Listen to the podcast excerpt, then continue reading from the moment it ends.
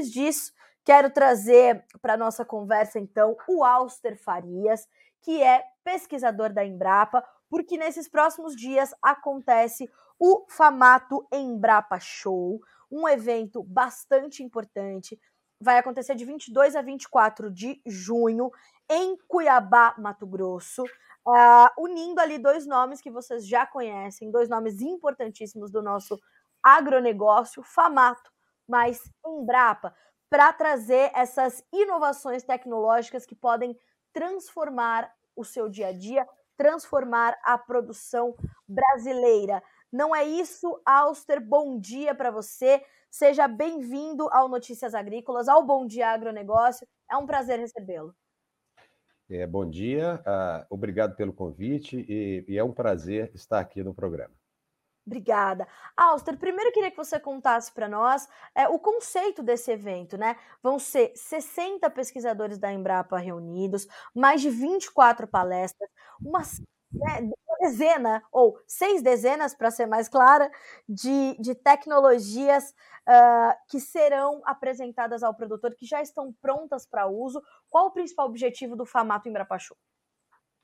É, exatamente. É, o, o formato Embrapa Show tem, é, tem um formato é, que passa por, por, palestras, né, que são é, é comuns é, nesses tipos de evento.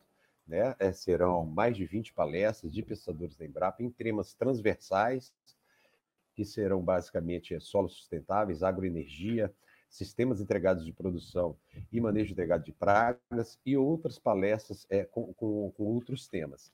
E a, aliado a isso, nós teremos uma amostra de ativos tecnológicos, né, ou seja, de, de, tecnologias diversas que a Embrapa a, lançou é, para, para justamente mostrar isso em loco para os produtores. Né? Então, é um formato híbrido e, e, que a gente entende ser bastante interessante, a gente passar essas informações por meio de palestras e mostrar os produtos é, em exposição em ilhas tecnológicas e bancadas de tecnologia. E, Alcer, eu imagino que essa, essas tecnologias todas, hoje elas sejam determinantes para o produtor, principalmente poder otimizar os seus recursos, os seus insumos, porque a gente está lidando aí com uma próxima temporada que deve ser de custos, custos historicamente altos, é, e o produtor vem buscando essas alternativas, né, para otimizar o que acontece ali dentro da sua produção, né?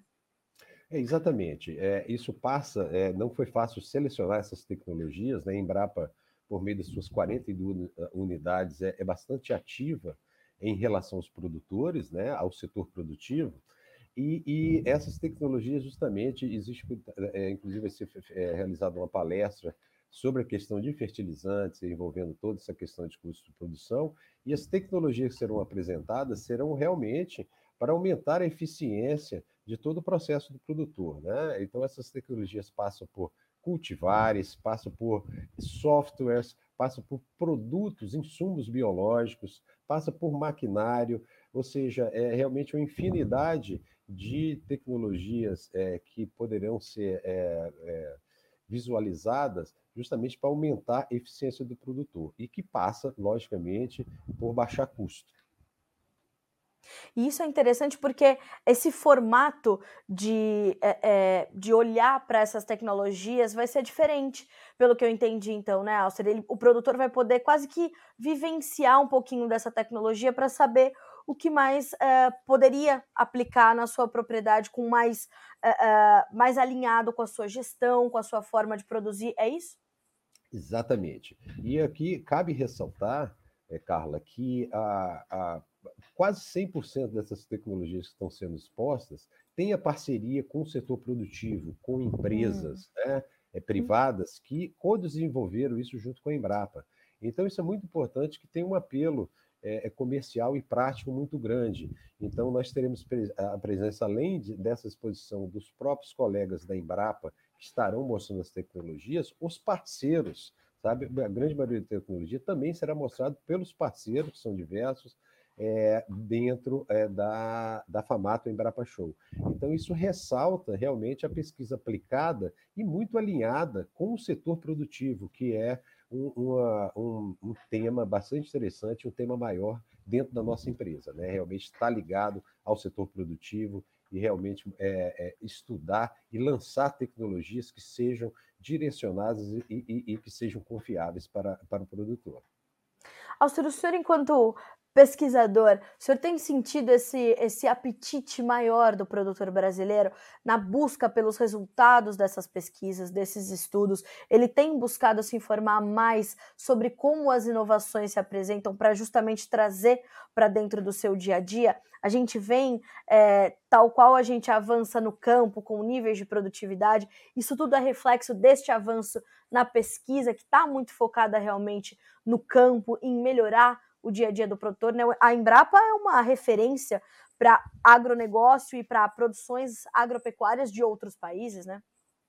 É, sem dúvida. É, existe esse movimento, tanto dos produtores é, procurando a Embrapa e da própria Embrapa também, com o movimento de é, ficar cada vez mais aderida, mais alinhada ao setor produtivo. Então, é, é, é uma via dupla, é, a Embrapa tentando também cada vez é, se tornar mais eficiente e mostrar isso para os produtores, né? Nós trabalhamos para a sociedade e o produtor também, é, em função da, da, busca pela eficiência, da busca pela própria sobrevivência dentro do campo, vem procurando bastante as instituições de pesquisa.